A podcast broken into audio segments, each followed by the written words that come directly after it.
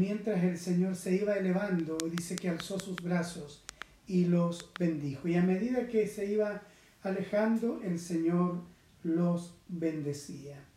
También eh, en ese mismo eh, texto está la figura de dos ángeles que se aparecen eh, y les preguntan a los apóstoles qué están ellos mirando al cielo y les recuerdan lo que el Señor ya le había dicho. Le dicen de que este mismo Jesús, a quienes ellos habían visto irse, de la misma manera, de la misma forma como Él se había em, ido, así también un día regresaría.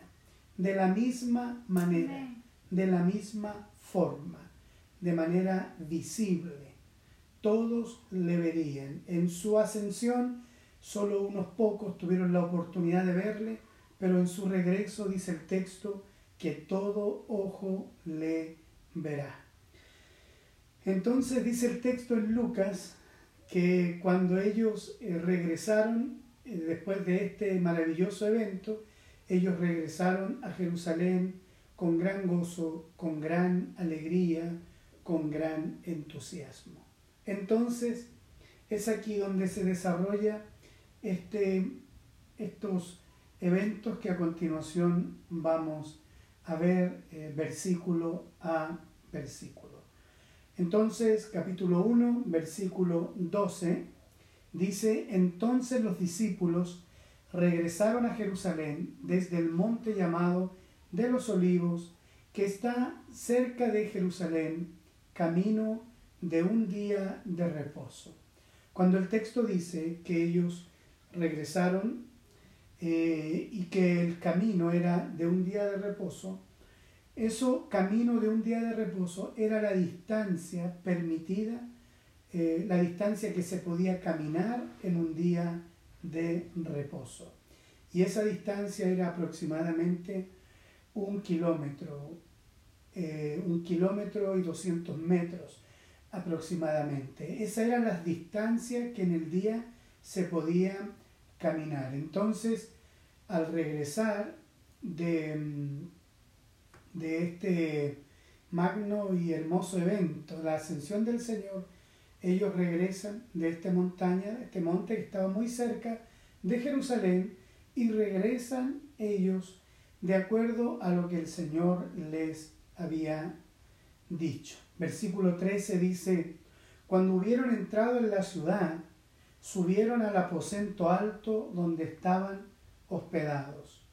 Quienes subieron allí? Pedro, Juan, Jacobo y Andrés, Felipe y Tomás, Bartolomé y Mateo, Jacobo hijo de Alfeo, Simón el celote y Judas hijo de Jacob.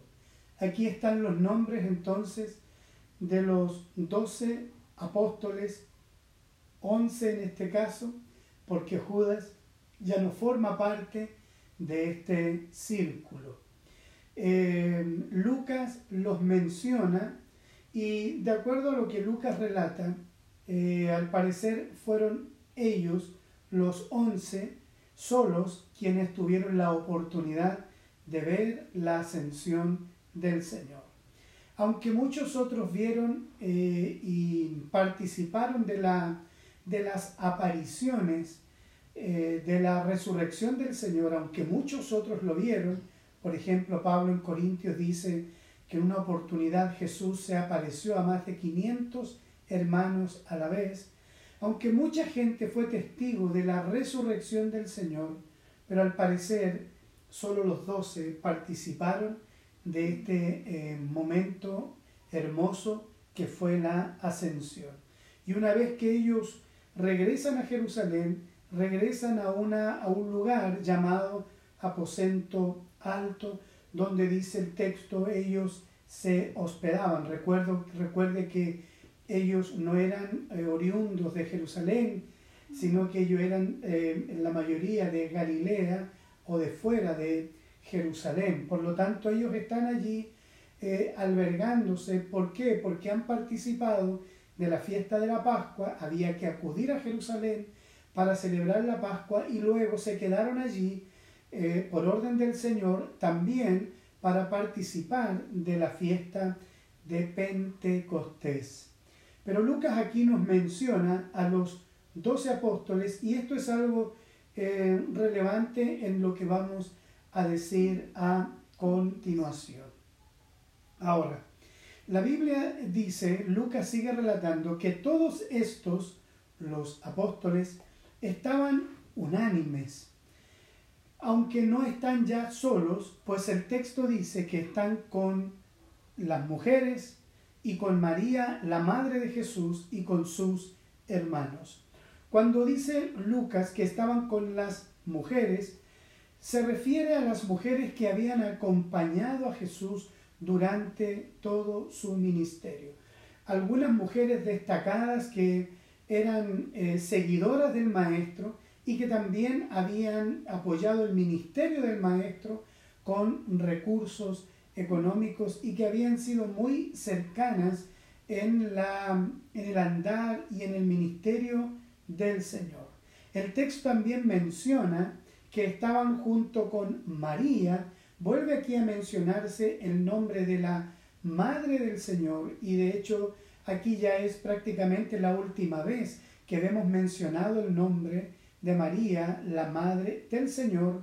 Y otro dato interesante es que Jesús estaba, perdón, los apóstoles estaban también con sus hermanos, estaban con la Madre del Señor y también estaban con sus hermanos. Hay algunas corrientes teológicas, católicas sobre todo, que mencionan de que cuando se refiere aquí a hermanos, más bien se está refiriendo a parientes como primos, em, pero eso lo hacen o lo dicen obviamente para poder sostener la, la virginidad de María. Pero el texto y otros párrafos de los evangelios nos mencionan con claridad que Jesús tuvo otros hermanos o hermanastros, si se pudiera decir, de la relación de María, su madre, con José, su padrastro. ¿Se acuerda?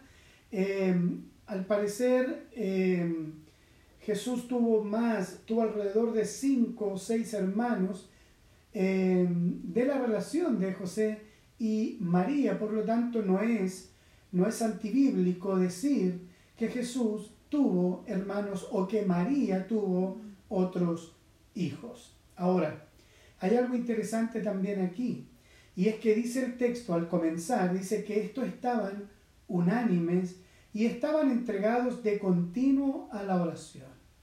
Esto es algo hermoso porque Jesús les había dicho que esperaran en Jerusalén y la espera de los apóstoles consistió, consistió en dos cosas fundamentales. Lucas había dicho que desde después de la ascensión los apóstoles estaban en el templo continuamente alabando al Señor. Pero Lucas también nos dice que durante estos diez días también ellos, los discípulos y las mujeres, la madre de Jesús y también sus hermanos, se dedicaron entonces a la oración. En el transcurso o en estos 10 días, em, antes de que fuera Pentecostés y se derramara el Espíritu Santo, ellos estuvieron orando. Ahora aquí hay dos palabras que son muy interesantes. La primera es unánimes. Y esta palabra unánimes significa en su idioma original de común acuerdo, unánimemente, juntos, todos a una. La oración que ellos están haciendo eh, eh, habitual es una oración que tiene un sentido que les involucra a todos o de la cual todos participan con un objetivo. Todos tienen un objetivo al orar y en eso desarrollan unanimidad, un acuerdo.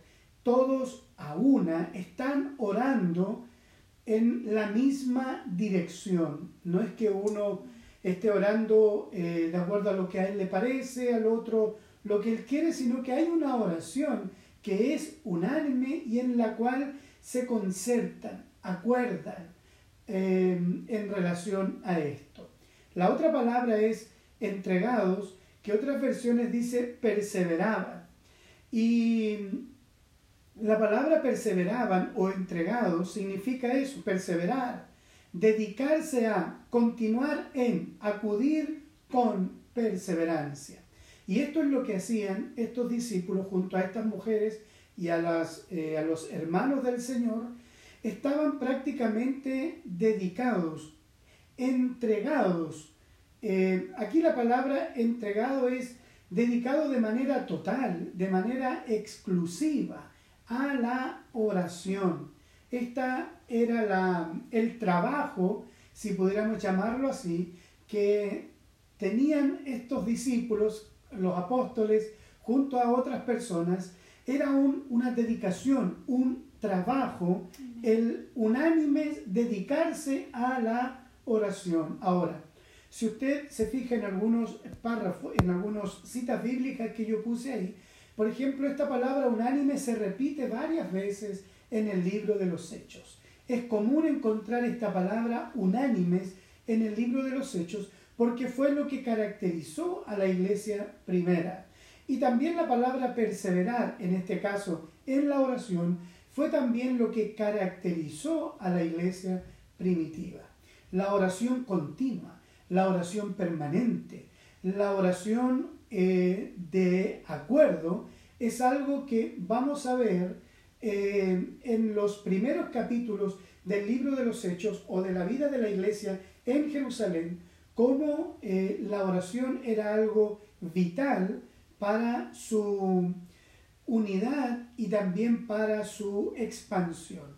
La oración como algo o como una pieza vital dentro del crecimiento, del desarrollo, de la espera y también de la meta o del propósito que tienen eh, por delante en cuanto a la gran comisión. Y aquí podríamos nosotros, ¿verdad?, aplicar esto a nuestra vida también y tomar estos versículos para, para poder entender de que la oración en nuestras vidas debe ser algo eh, a lo que debemos dedicarnos.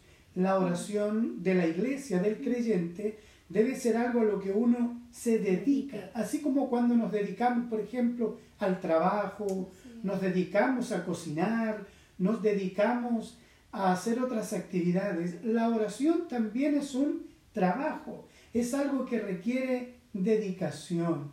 La oración debe ser algo que continuamente el creyente debe, debe estar realizando. Una de las, em, de las problemáticas nuestras como creyentes es que la oración no es todo lo recurrente que debiera ser ni, es todo lo trabajada que debiera ser, ni es todo lo continuada que debiera ser. Más bien manifestamos altos y bajos, a veces eh, oramos dos, tres días y no oramos por cinco días.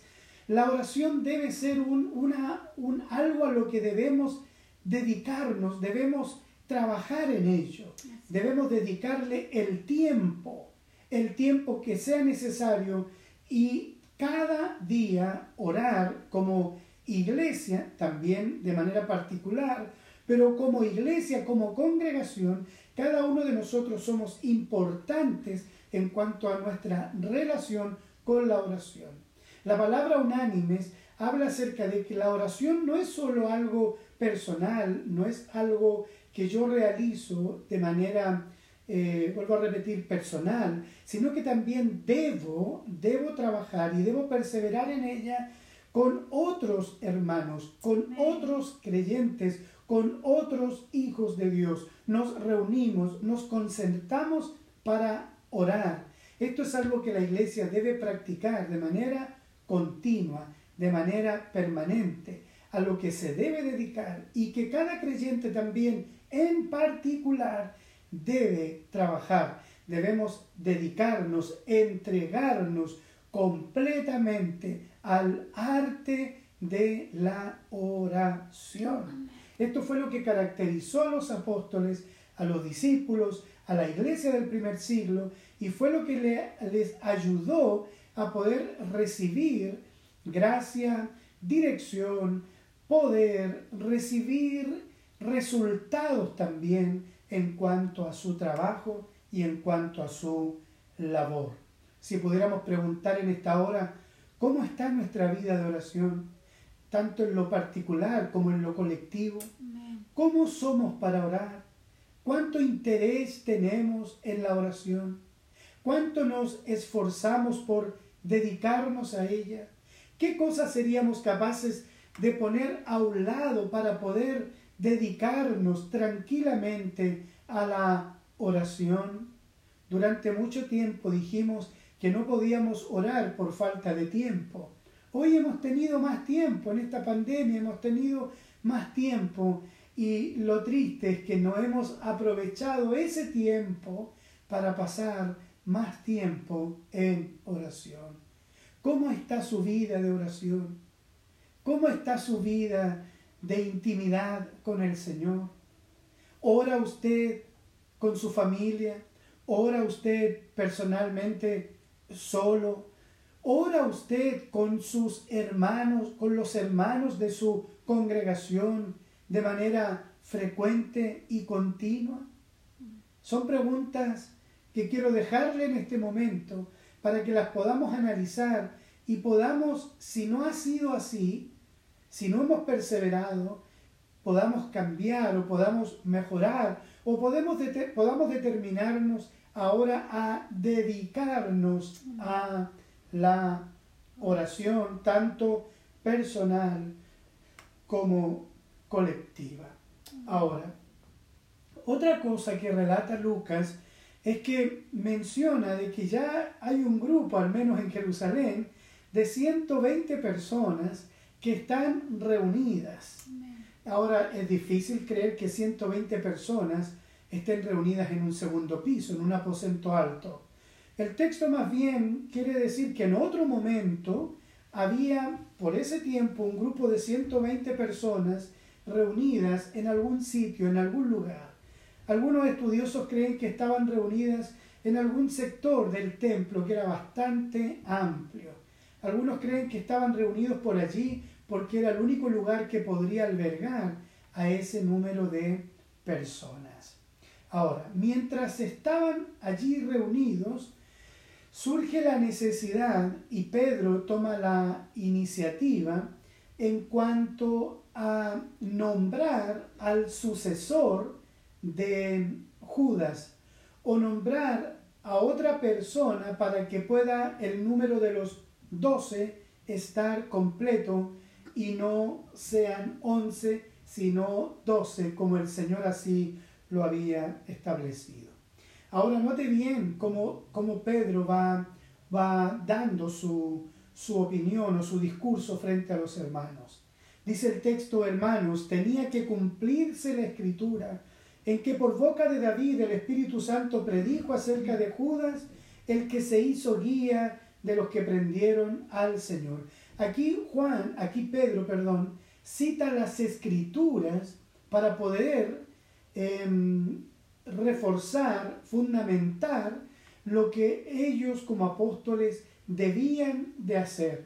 No era una simple ocurrencia, no era algo que estaba sustentado en el sentimentalismo de decir, pucha, éramos doce, ahora somos once, tenemos que volver a ser doce, como si fuera algo que naciera solo de su corazón, sino que, de acuerdo a la enseñanza que Jesús les había dado, Pedro interpreta las escrituras para decir que lo que ellos tienen que determinar y decidir es contenido propio y debe cumplirse lo que en las escrituras está establecido. Pedro dice que el Espíritu Santo lo había predicho por, por boca de David en relación a lo que sucedería con Judas. Ahora note otra cosa interesante, porque Judas, versículo 17, era contado entre nosotros y recibió parte en este ministerio. ¿Sabía usted que la noche en que el Señor fue entregado, Jesús dijo, uno de ustedes me va a traicionar. Y ninguno de los que estaba allí apuntó a Judas diciendo, todos sabemos que él es, sino que los evangelios relatan de que cada uno empezó a preguntar al Señor, ¿seré yo? ¿Seré yo, Señor? Nadie tenía en su mente que podría ser Judas quien traicionaría al maestro. Pero sabemos la historia, así fue. Judas, una persona muy cercana al maestro, quien estaba a cargo incluso de los recursos que se reunían, él era el tesorero del ministerio del Señor. Pero ¿quién iba a pensar que sería Judas quien traicionaría al Señor? Ahora aquí hay algo que quisiera mencionar en cuanto a que esto es algo que se repite continuamente en la iglesia o en la obra del Señor. Podríamos decirlo de este modo. No todas las personas que forman parte de una iglesia son necesariamente hijos de Dios. O no todas las personas que forman parte de una congregación, incluso teniendo algún tipo de responsabilidades o asignaciones, son personas nacidas de nuevo. El caso de Judas y otros casos que menciona también el libro de los Hechos y que vemos en todo el Nuevo Testamento, Em, esta, esta referencia nos hace ver lo que estoy diciendo en relación a que, como dice un dicho, no todo lo que brilla es oro. No todo lo que está dentro de una iglesia son verdaderos creyentes, son verdaderos cristianos. Aunque se cuenten, como dice aquí Pedro de Judas, aunque se cuenten entre nosotros, aunque se cuenten entre los hermanos, pero hay un momento en la vida en que las cosas se quiebran, en que las cosas se, eh, se revelan, en que las cosas se dan a conocer. Y no me estoy refiriendo a personas que en algún momento de su eh, cristianismo cometen algún error, no, sino que de personas que estuvieron en la iglesia, pero en un momento se apartan, en un momento se van, en un momento ya no forman más parte de la obra ni de los intereses de Cristo, sino que ellos vuelven a sus vidas y dejan de lado por completo aquello a lo que se dedicaron algunos años. En este caso, Judas alrededor de tres años estuvo con el Señor. Esto es algo bien significativo porque lo que nosotros nos corresponde hacer no es buscar quiénes son y no son, sino que lo que a nosotros nos corresponde es analizarnos, mirarnos y eh, examinarnos para ver, como dice Pablo en otras cartas, si estamos en la fe, si en realidad somos hijos de Dios, si en realidad hemos nacido de nuevo o lo único que hay en nosotros es alguna, es algún gusto, es algo que nos hace funcionar como creyentes la emoción, algún tipo de, de buen sentimiento o de sentirnos bien en algunas cosas son lo que nos hace funcionar. Sería bueno que nos analizáramos, nos escudriñáramos y pudiéramos ver si en realidad estamos en la fe. Y entendiéramos definitivamente, para que no tengamos problemas el día de mañana, que no toda la gente que está en una iglesia son verdaderos creyentes. Cuando uno tiene esto entendido, asumido, entonces uno puede lidiar con cualquier problema que uno pueda vivir dentro de una asamblea o dentro de una congregación. Ahora, Pedro continúa diciendo, este, Judas, con el precio de su terrible infamia, con las monedas que él recibió producto de su traición, y cayendo de cabeza, perdón, Judas adquirió un terreno y cayendo de cabeza se reventó por el medio, y todas sus entrañas se derramaron. Em, lo que explican los más entendidos es que una vez que Judas se percató de su, o se arrepintió, entre comillas, o, o le afectó haber vendido al justo, al santo, en los evangelios relata que Judas fue donde los sacerdotes y les tiró las monedas diciendo, he entregado sangre inocente. Y aquí aparece diciendo que Judas compró un terreno con ese dinero. Según lo que explican los eruditos, es que lo más probable es que Judas haya lanzado estas monedas a quienes le pagaron por su traición y que estos fariseos, como ese dinero estaba, pudiéramos llamarlo así, bañado en sangre, maldito si se pudiera decir, ellos no lo podían volver a poner en el tesoro del templo, sino que ellos lo que hicieron fue comprar un terreno, ¿verdad? Donde al fin y al cabo fue sepultado Judas, que probablemente puso su soga, se ahorcó y lo más probable es que eh, el árbol, la rama, no haya resistido y él haya caído, ¿verdad?, al vacío, eh, como dice el texto, y todas sus entrañas se derramaron.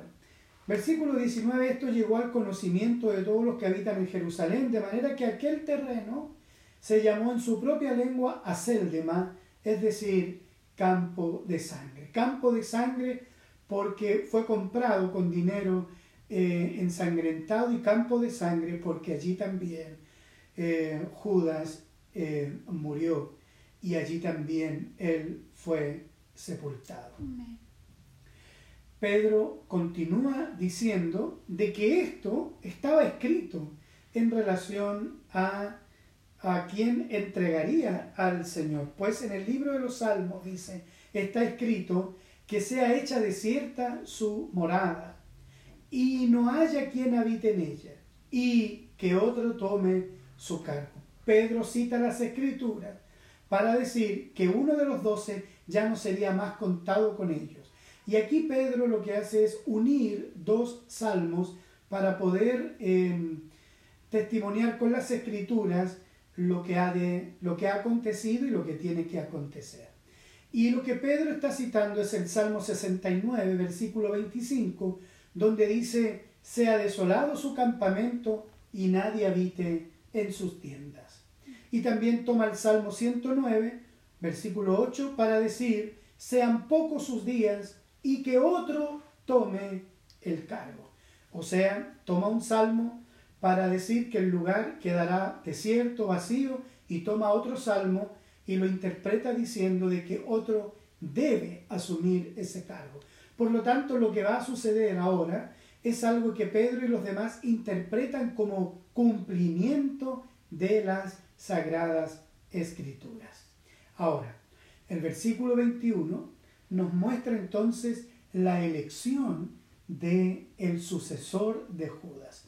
Y aquí hay algo que es muy interesante como fundamento para lo que también queremos decir. Dice el versículo 21, por tanto es necesario que de los hombres que nos han acompañado todo el tiempo que el Señor Jesús vivió entre nosotros, comenzando desde el bautismo de Juan hasta el día en que de entre nosotros Jesús fue, recibido arriba al cielo, uno sea constituido testigo con nosotros de su resurrección. Aquí lo que vemos son los requisitos que debía cumplir aquel a quien eh, iban a seleccionar o de entre los que iban a seleccionar para eh, llamarles eh, al ministerio apostólico. Y estos versículos nos muestran cuáles eran los requisitos que debían cumplir las personas que, pudiéramos llamarle así, postularan a este cargo. Y vemos al menos tres aquí. El primero dice que tenía que ser una persona que haya acompañado al Señor y a los apóstoles todo el tiempo en que Jesús vivió. O sea, desde el inicio de su ministerio hasta el último día, esa persona debía haber sido cercana al ministerio del Señor. Otra cosa que menciona es que esto tendría que haber sido desde el día en que Jesús fue bautizado hasta que fue recibido arriba, o sea, hasta el día de su ascensión. El requisito debía ser desde que Jesús fue bautizado hasta que Jesús ascendió al cielo. Eso era el requisito también para poder ungir, llamar, convocar u ocupar la vacante del el apóstol que el apóstol faltante. Y otra cosa interesante es que debía haber sido alguien que fuera testigo o hubiera sido testigo de la resurrección del Señor.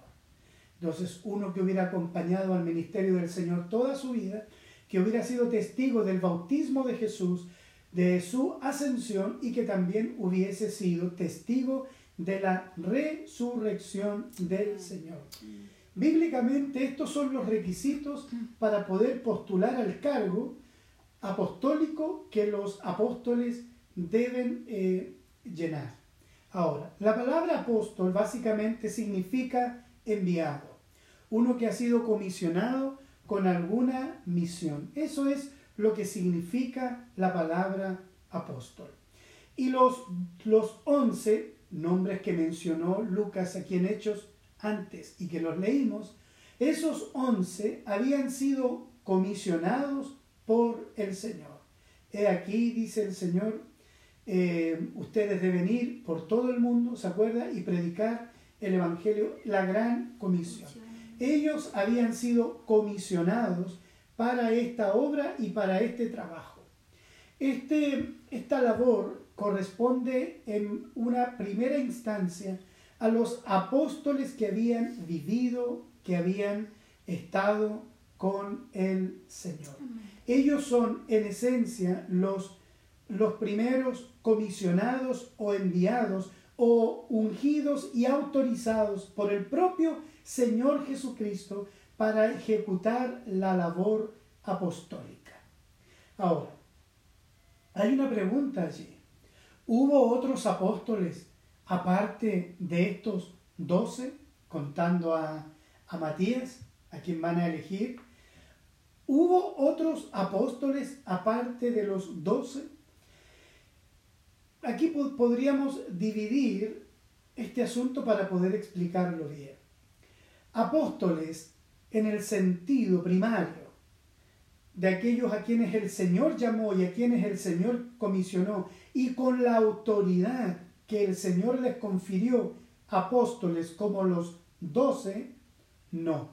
Estos son los únicos y exclusivos apóstoles a quienes el Señor llamó para eh, comisionarles lo que Él tenía eh, en mente, lo que el Señor quería construir. Por lo tanto, estos doce son los únicos, exclusivamente apóstoles del Señor en todo el sentido de la palabra. ¿Hubo otros apóstoles aparte de los doce?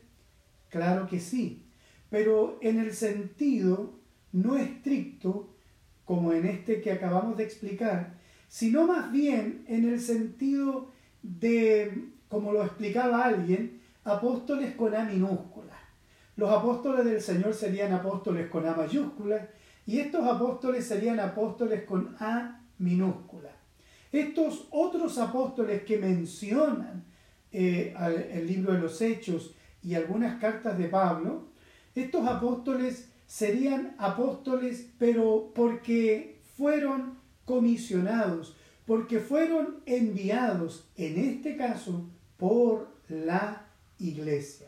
Una vez que la iglesia se constituye, entonces la iglesia también separa, aparta, envía personas. Y también el propio apóstol Pablo, por ejemplo, él tenía ayudantes, él tenía personas que le que servían junto a él en el ministerio y él los enviaba o los comisionaba para poder traer informes o para poder llevar em, orden a las iglesias donde lo necesitaban. Entonces, en ese sentido, sí hubo otros apóstoles, pero de manera muy distinta y muy diferente a los apóstoles originales. Por ejemplo, se menciona a Bernabé como apóstol en el libro de los Hechos, se menciona a Timoteo como apóstol, a Silvano como apóstol, se menciona a, una, a unas personas que se llaman Andrónico, Junias en el libro de Romanos, se les menciona como apóstoles, a Apolos también se le menciona como apóstol, pero no apóstol en el sentido de los doce, a quienes se conoce como los, llamémosle así, legítimos, los doce.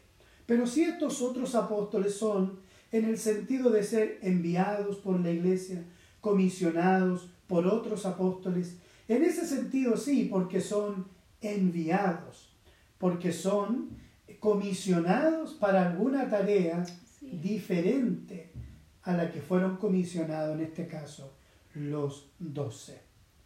Otra pregunta es, ¿hay entonces apóstoles hoy en día? ¿Hay hoy apóstoles?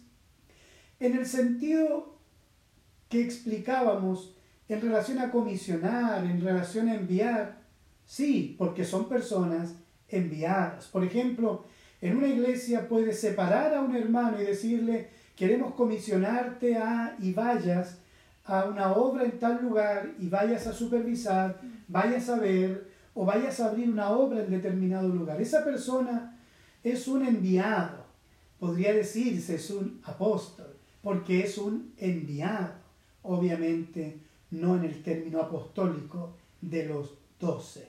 En ese sentido hay muchos apóstoles, ¿verdad? Hay muchos que son apóstoles porque son enviados por las iglesias para ejecutar algún tipo de labor. Pero apóstoles en el estricto sentido o rigor de lo que la escritura menciona en cuanto a la responsabilidad que ellos tienen, hoy no los hay. Por ejemplo, una labor fundamental que cumplieron los apóstoles de Cristo es poner fundamentos.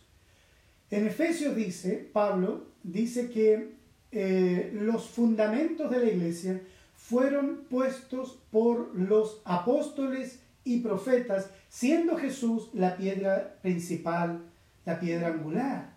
Pero dice que los apóstoles y profetas pusieron los fundamentos. ¿Cuáles son esos fundamentos? Los fundamentos es toda la base doctrinal que la iglesia tiene y sobre la cual la iglesia se va edificando. Es como una casa cuando usted pone los cimientos, ¿verdad? Y sobre esos cimientos usted comienza a edificar su casa. Cimiento hay uno solo. No se pueden poner dos, tres, cuatro, diez cimientos. Cuando usted hace una casa, usted pone solo un fundamento, un cimiento. Y en ese sentido los apóstoles pusieron, de acuerdo a la revelación, como dice en Efesios, que el Señor les dio a ellos y ellos la transmitieron a la iglesia, en ese sentido los apóstoles que fundamentan, ponen el fundamento de la iglesia, hoy no existen. No hay ningún apóstol que hoy día ponga fundamentos, porque los fundamentos fueron puestos por los doce. Em, por lo tanto, hoy cualquier persona que se arrogue, como a veces nosotros lo vemos, usted lo ha visto, yo lo he oído, de personas que se proclaman apóstoles, de personas que dicen que ellos van a poner fundamentos, de personas que dicen que ellos son autoridad máxima, de que ellos son los que pueden obrar en el mundo espiritual porque ellos son apóstoles, déjeme decírselo con todas sus letras, eso es una mentira, eso es una falacia, eso es un engaño. No hay nadie que pueda hoy poner fundamentos de los que ya están escritos, de los que ya tenemos en nuestra mano en la palabra del Señor. Por lo tanto, no hay apóstoles que puedan ungir a otros, apadrinar a otros, o que puedan tener hijos espirituales, como si a ellos como apóstoles se les debiera toda la lealtad. Bíblicamente eso no tiene fundamento.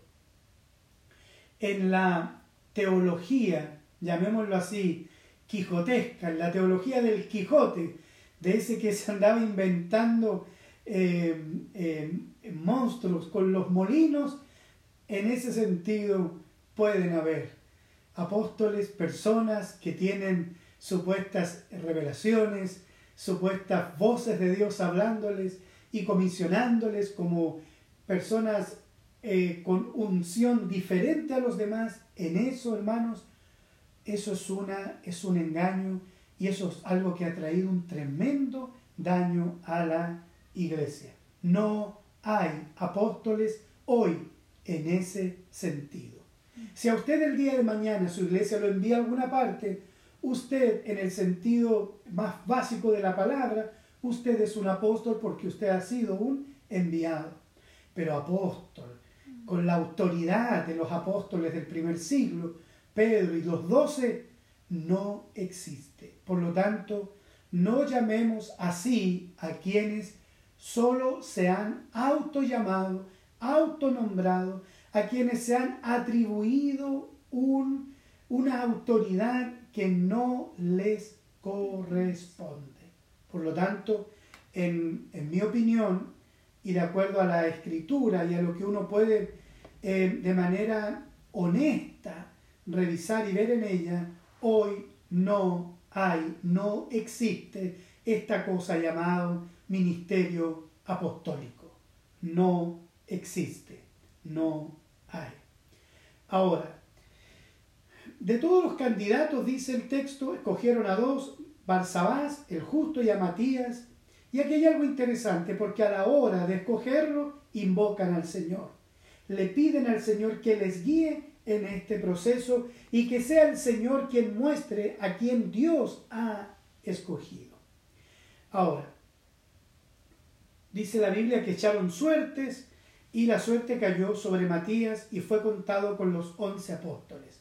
Esto de echar suerte no es como lo podamos entender nosotros, que digamos, por ejemplo, no sé, pues, como eso de, de, ¿cómo le llaman? De... Caracello. Caracello, claro, de, ¿cómo hay una? De Tim...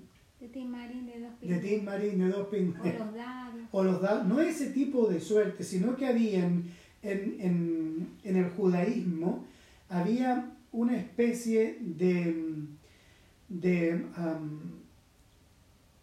de ciertos eh, artículos que contaban con la aprobación y la autorización para poder eh, a través de ellos entender que Dios estaba, estaba em, guiando el proceso.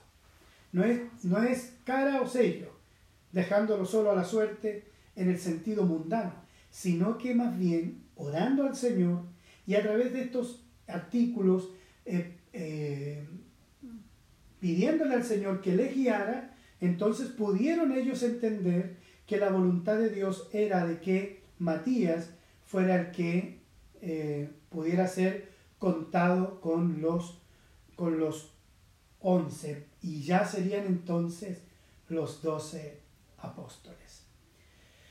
Hay una pregunta que a veces queda en el aire y la gente la hace dice, entonces, ¿qué pasa con el apóstol Pablo?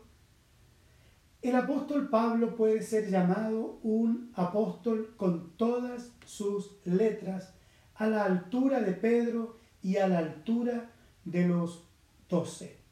Pues Pedro, perdón, Pablo, aunque no estuvo con Jesús desde su ministerio hasta su ascensión, sí hay dos cosas que son vitales en la labor, o tres cosas que son vitales en la labor apostólica del Señor.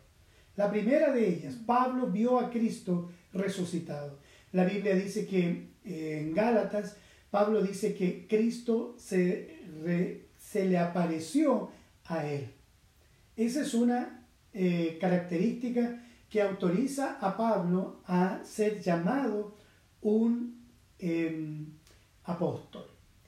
Otra cosa interesante es que Pablo fue reconocido por los doce como un apóstol del Señor. Dice Pablo en Gálatas que cuando él fue allí y les compartió el Evangelio que él había recibido, dice que los demás apóstoles le dieron la diestra de compañerismo y lo reconocieron a él en su, en su labor apostólica. Otra cosa interesante que Pablo dice en cuanto a su llamado apostólico es que él fue escogido por el Señor. Y eso también Pablo lo menciona abiertamente en la carta a los Gálatas, donde Pablo dice que el Señor se me apareció, me escogió a mí. Pablo dice llamado a ser apóstol. Y otra cosa interesante que certifica o le da eh, autoridad a Pablo para poder ser llamado apóstol es que Pablo tiene escritos apostólicos. Pablo es un escritor. Pablo es una persona que tiene doctrina, que tiene escritos apostólicos para poder ser reconocido como tal. De hecho, cuando se constituyó el canon eh, bíblico, eh, cuando se tomaron todos estos libros que habían del Nuevo Testamento circulando, que eran muchísimos, cuando la iglesia quiso tomar aquellos que eran inspirados por Dios, una de las, em, uno de los requisitos era que hubiese sido escrito por un apóstol. Y Pablo tiene a su haber 13 cartas más o menos eh, eh, en las que él, ¿verdad? Bajo inspiración del Espíritu, él escribe y quedan hoy día registradas en nuestra Biblia, en nuestro canon, como escritura y como palabra del Señor. Por lo tanto, Pablo es considerado apóstol del Señor en toda su dimensión. En, el, en el nombre tal como el de Pedro y los demás, Pablo es considerado un apóstol en todo el sentido de la palabra. Por lo tanto, él es denominado además como apóstol a los gentiles, enviado a los gentiles. Por lo tanto, cuando hablamos de Pablo, él mismo lo dice en su relato en Gálatas, dice que el Señor a él se le apareció como a un abortivo, como a uno nacido fuera de tiempo, como uno llamado al apostolado fuera de tiempo. Él mismo lo dice en el libro de Gálatas. Incluso cuando Pablo se compara con otros pseudos apóstoles, Pablo escribe en el libro de Corintios de que él lleva en su cuerpo, dice, las marcas de su apostolado. Las marcas del apostolado de Pablo están en su cuerpo, sus los azotes, las cárceles, las golpizas, todo eso certifica, avala que Pablo es un legítimo apóstol del Señor. Por lo tanto, nosotros hoy, cuando queramos escuchar a los apóstoles, tenemos que ir a leer sus escritos. Cuando queramos escuchar a los apóstoles, tenemos que escuchar lo que ellos nos dejaron como escritura del Señor. Cuando quiera escuchar un apóstol, no prenda la televisión, lea la Biblia, porque allí están las palabras apostólicas que son el fundamento doctrinario de la iglesia del Señor. Si hay algo que ha corrompido hoy la doctrina, ha sido justamente estas nuevas revelaciones de estos pseudos apóstoles, estas nuevas revelaciones que ellos dicen que el Espíritu Santo les ha dado a ellos en forma privada. No, dice Pedro, el apóstol, vamos a citar al apóstol, dice que ninguna interpretación bíblica tiene su origen en lo privado, sino que esto es algo expuesto, es algo que todos pueden leer. Por lo tanto, cuando queramos escuchar una voz apostólica, leamos la palabra del Señor. Espero que esta palabra les pueda servir, les ayude, guarde sus mentes, guarde sus corazones, que siempre, como dice el apóstol, ve el apóstol Pedro, que siempre podamos nutrir nuestras vidas de la leche espiritual no adulterada, que es la palabra del Señor. Así que vamos a ir viendo a través del libro de los Hechos a los apóstoles, su labor, su misión y cómo ésta se va extendiendo a medida que Hechos va avanzando. Vamos a orar al Señor. Padre, te damos gracias porque podemos hoy dos mil años después, aún leer, oír a aquellos apóstoles a los cuales tú, Señor, escogiste para llevar a cabo la labor para la cual tú los llamaste.